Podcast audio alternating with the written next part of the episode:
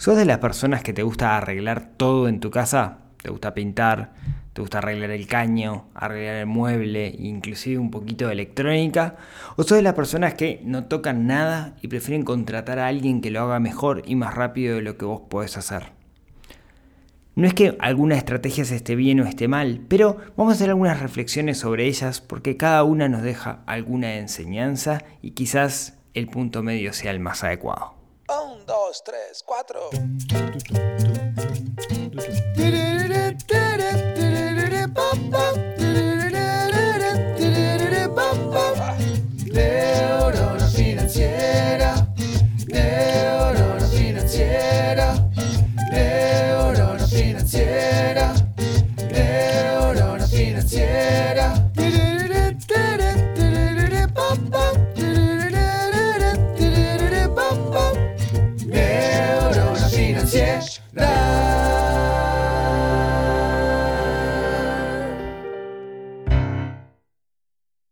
Días, tardes, noches para todos. Bienvenidos a un nuevo episodio del podcast de Neurona Financiera. Mi nombre es Rodrigo Álvarez, soy quien está detrás de este proyecto que se llama Neurona Financiera, que busca que de una u otra manera tomemos el control de nuestra situación financiera y reflexionemos de cosas relacionadas con el dinero para tener una vida un poco más plena, donde todo gira en torno a nosotros y no en torno al dinero. Hoy un tema, una reflexión medio abierta en realidad que quiero, quiero hacer con ustedes sobre, como decía en la intro, sobre cuándo vale la pena que cosas le hagamos nosotros con la excusa de ahorrar dinero o cuándo vale la pena hacerlas realmente o contratar a alguien, ¿sí? Pero ahora les explico por dónde vienen los tiros para, para que entiendan. Como todo, esto nace con una historia. Yo tenía una época que en Neurona Financiera, cuando era más blog que podcast, sigue siendo un blog, lo que pasa es que no escribo tanto como antes, me encantaba subir eh, comentarios, artículos sobre cocina. A mí cocinar me, me, gusta mucho, me gusta, ya lo saben, quienes siguen este espacio desde hace tiempo, me gusta hacer comida, comida sana, comida sabrosa y, ¿por qué no decirlo también? Comida económica. Sí, me, me rechina, digamos, que muchas veces gastar muchísimo dinero en cocinar algo. Quizás hay cosas muy sabrosas que a veces vale la pena, pero hay cosas del día a día que, que, se pueden bajar mucho los costos. Y en particular, una de las cosas que en algún momento había agarrado la onda, hasta el día de hoy lo sigo haciendo, es en las, las masas de tartas y empanadas. Nunca me gustaron mucho las masas compradas, le siento como un gusto ácido por ahí y es muy probable porque son mega ultra procesados y tienen quién sabe qué porquería ahí adentro. Y, y, había agarrado la mano de hacerlas. Las hacía a mano y me llevaba un poco de tiempo hacer las masas de tarta a mano. Y una vez, Bel, una amiga, me pasó una receta de cómo hacer la masa en la máquina de hacer pan. Ustedes saben que yo soy bastante fanático de la máquina de hacer pan, es uno de mis electrodomésticos favoritos en la casa. Eh, no compro pan, el pan lo hacemos siempre. Si no tenemos la máquina de hacer pan por alguna razón, lo cocinamos, pero rara vez, muy rara vez compramos pan. Excepto algunas veces galleta de campaña, como caso excepcional, porque la galleta de campaña es la galleta de campaña. Es, es como el pan por excelencia para mí, nunca te va a quedar igual. Cierro paréntesis. Bueno, la cuestión es que tenía esta, subí un, hay un artículo por ahí que dice cómo hacer la masa de tarta en la máquina de hacer pan. ¿sí? Media horita y tenés la masa pronta, está espectacular, solamente la estirás, te queda súper elástica, te queda igual, perfecta. Y me acuerdo que alguien me puso un comentario que decía, vos flaco, está todo bien con esto de ahorrar, pero a la larga el tiempo que me lleva hacer la, la masa, manualmente, ¿no? Hacerla yo, eh, es, me lleva un montón de tiempo y, es tiempo perdido. Prefiero comprarla y dedicar ese tiempo a otras cosas.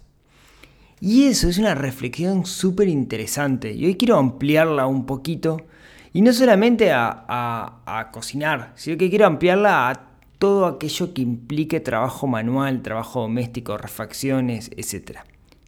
Dije etcétera, etcétera.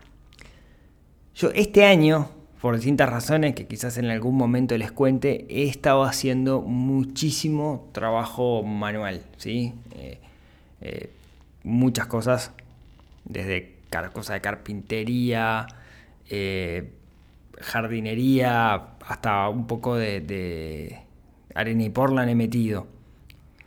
Y, realmente lo, disfruto mucho hacerlo. Y lo puedo hacer, lo puedo hacer, porque es algo que, que de alguna manera me lo inculcó mi padre. El hecho de intentar aprender lo máximo posible cómo hacer las cosas. Y sobre eso va a girar el episodio de hoy, sobre hacer cosas. ¿no? Eh, eh, mi viejo, mi padre, eh, que es autodidacta en todas estas cosas y yo lo considero como que domina un conjunto enorme de habilidades que escapan la mayoría a mi, a mi comprensión, ¿no? Desde la carpintería, que ya lo conté en algún episodio, a la mecánica, a soldar y a un montón de cosas. Creo que, de hecho, en, mi historia, yo siempre estaba ahí, ¿no? Mi, lugar de juegos era el taller de mi padre. Y entonces eso de alguna manera lo, mamé. Y es algo que yo valoro muchísimo. Si ustedes me dicen, ¿cuáles características de tu persona valorás? No solo la curiosidad, sino el haber aprendido un montón de cosas, que no quiere decir que sea bueno en eso, pero al menos tengo una idea, tengo, tengo una noción. Eh, cuando, cuando yo tenía 15 años, recuerdo que, todos mis, creo que sí, 14, 15 años, todos mis, amigos, mis compañeros de liceo en aquel entonces, eh, queríamos una, tabla de bodyboard, ¿no? Las tablas de Morey famosas, o sea, que es como una tabla de surf, pero, más chiquita, de otro material. Y la verdad en casa no daba el presupuesto. No, no, no era algo caro para, para, lo que eran los ingresos de nuestro hogar. Entonces no, no daba. Y, y recuerdo que, con papá hicimos como toda la investigación de cómo construir una tabla y, y, habíamos conseguido no sé, de alta densidad y un alma para ponerle y un montón de cosas, pero, pero estamos hablando de una época donde no existía internet, o si existía, digamos, no, no, no era lo que es hoy. No, cuando tenía 15 años, creo que con suerte había 10 páginas, no, no, no había mucha cosa. Eh, no, no existe esa, esa oferta que hay hoy de cómo hacer las cosas, ese tutorial paso a paso de, YouTube.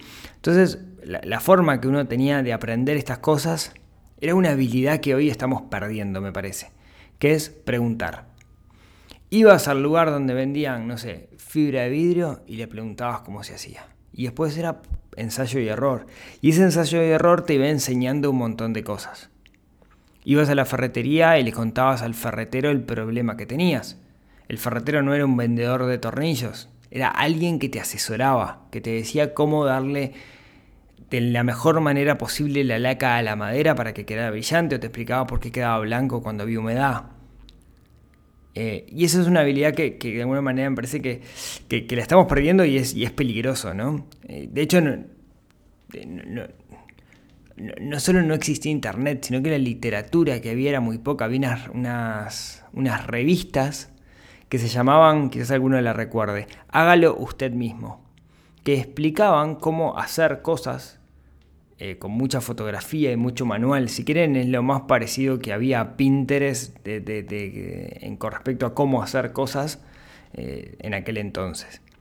Eh, creo que ese valor de, preguntarle a los expertos cómo se hacen las cosas es fundamental y hoy lo estamos perdiendo. Hoy preferimos buscar en Google que preguntarle a alguien que sepa. ¿sí?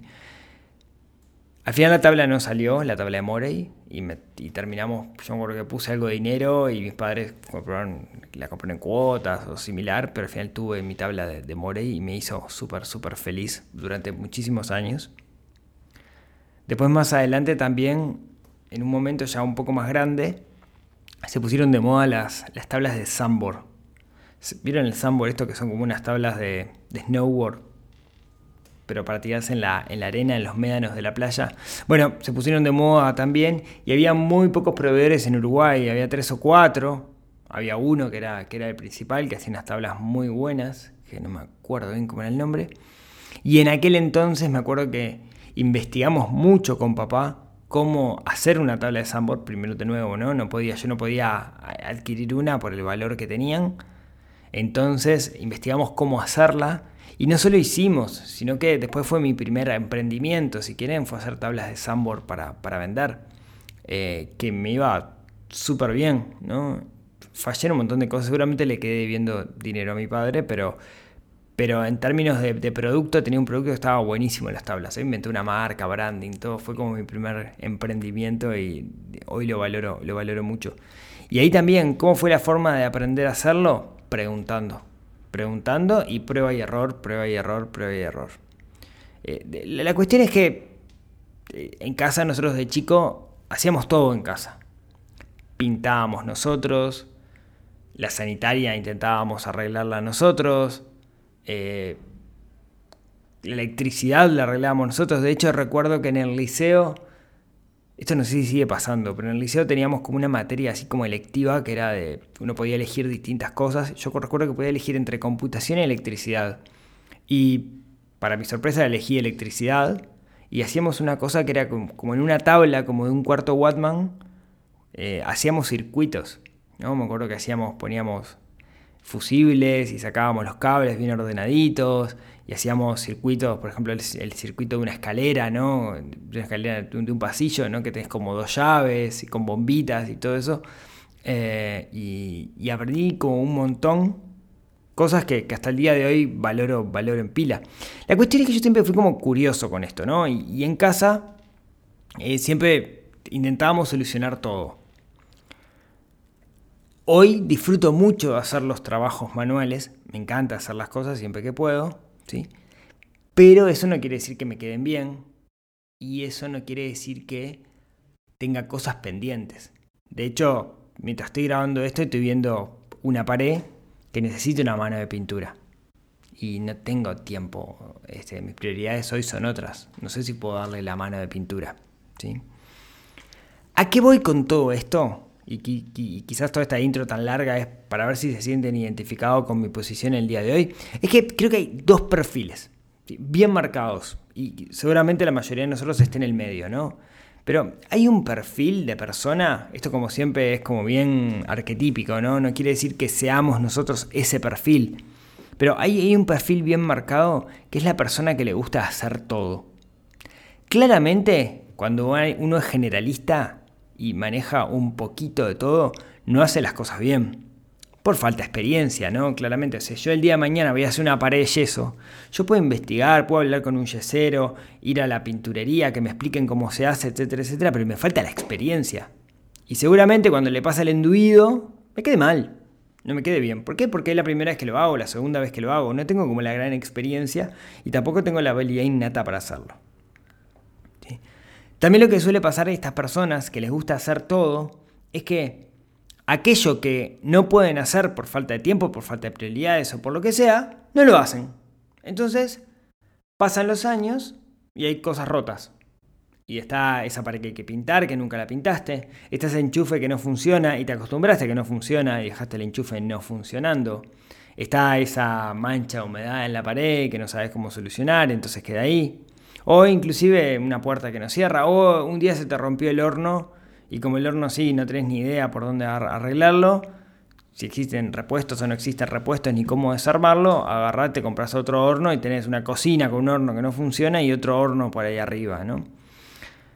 Entonces, te termina pasando que como pensás que tenés la habilidad para arreglar un montón de cosas, te acostumbras a solucionar todo vos y cuando hay cosas que no podés solucionar, eh, no se hacen, simplemente.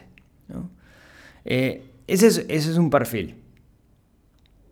El, arreglador, el arregla tuti. Financieramente hablando, te puedes convencer de que es lo mejor. ¿no? si yo arreglo todo, no tengo que contratar a alguien para que venga a pintar. Si yo sé pintar, pintar es fácil. Sí, pintar puede pintar cualquiera. Pintar bien, seguramente alguien que tenga mucha experiencia y que su día a día esté pintando paredes, lo haga mucho mejor que nosotros la electricidad, todos podemos poner un enchufe. Ahora, poner un enchufe bien, conectarlo a la, llave que tiene que estar, etc.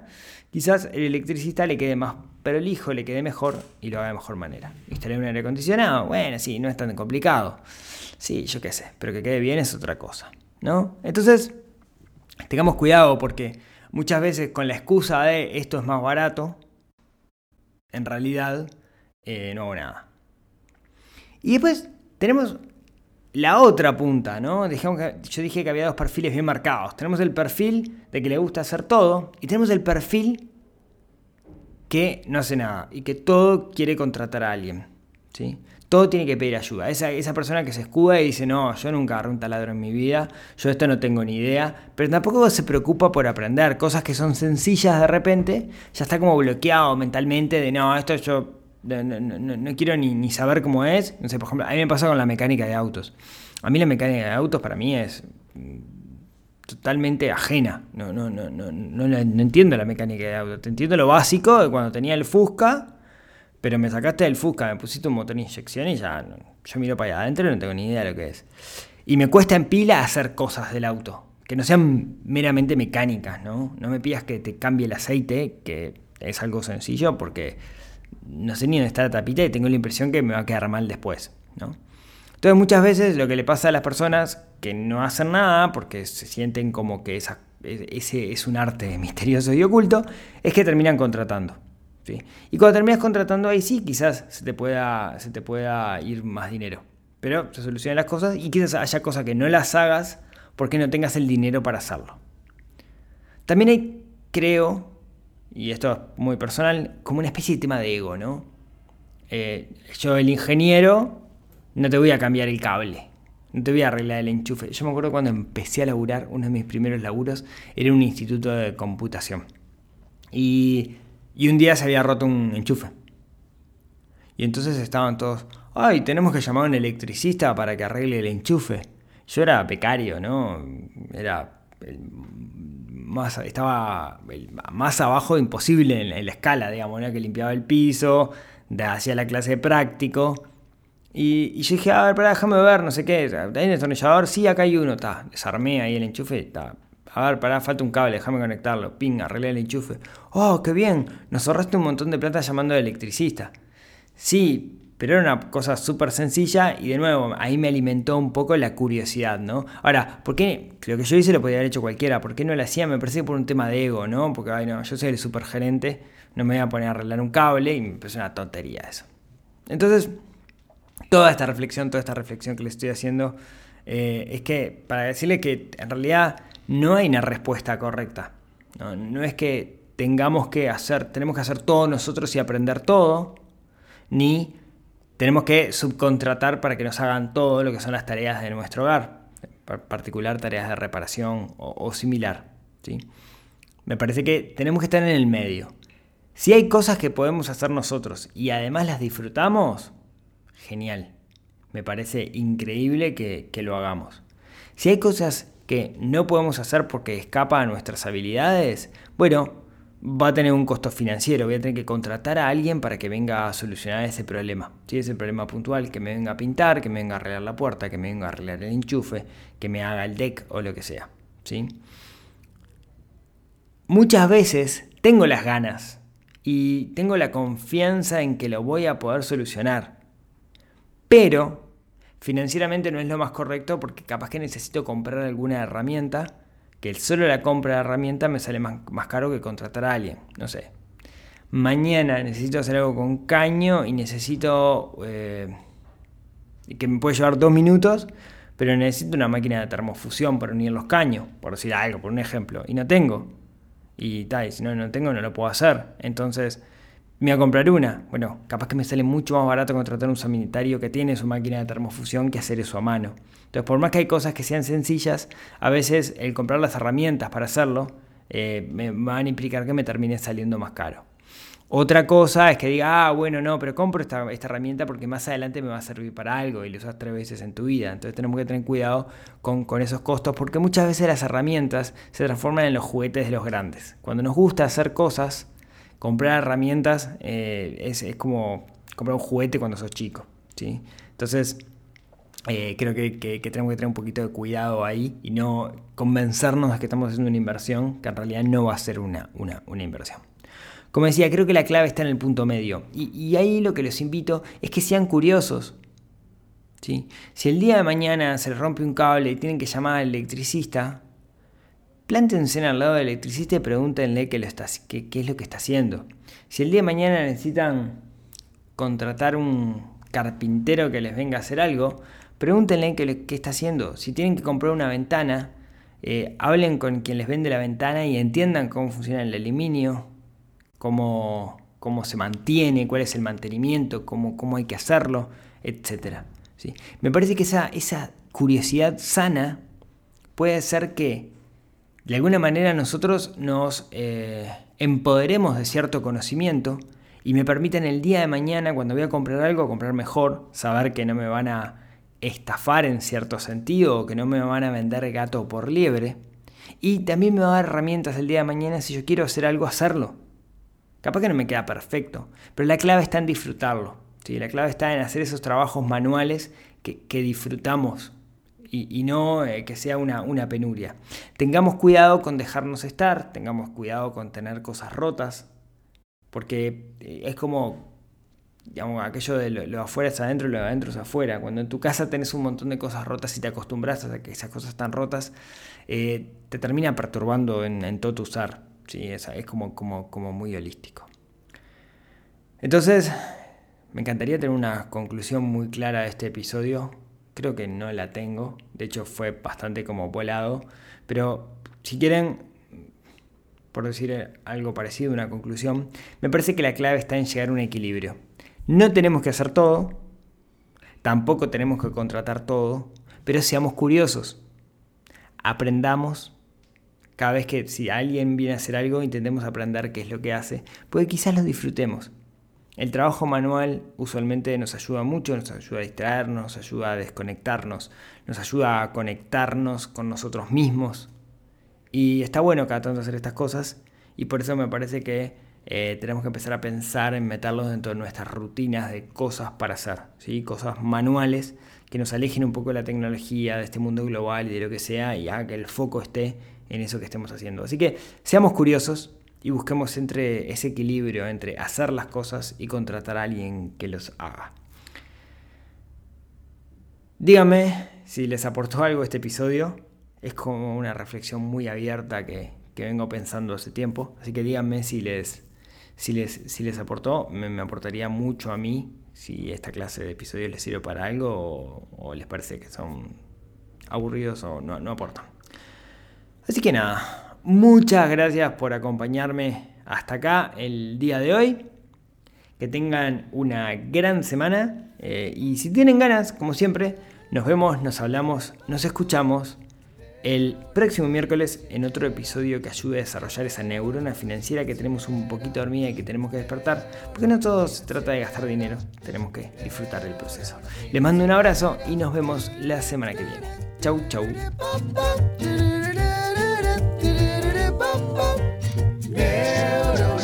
cieś.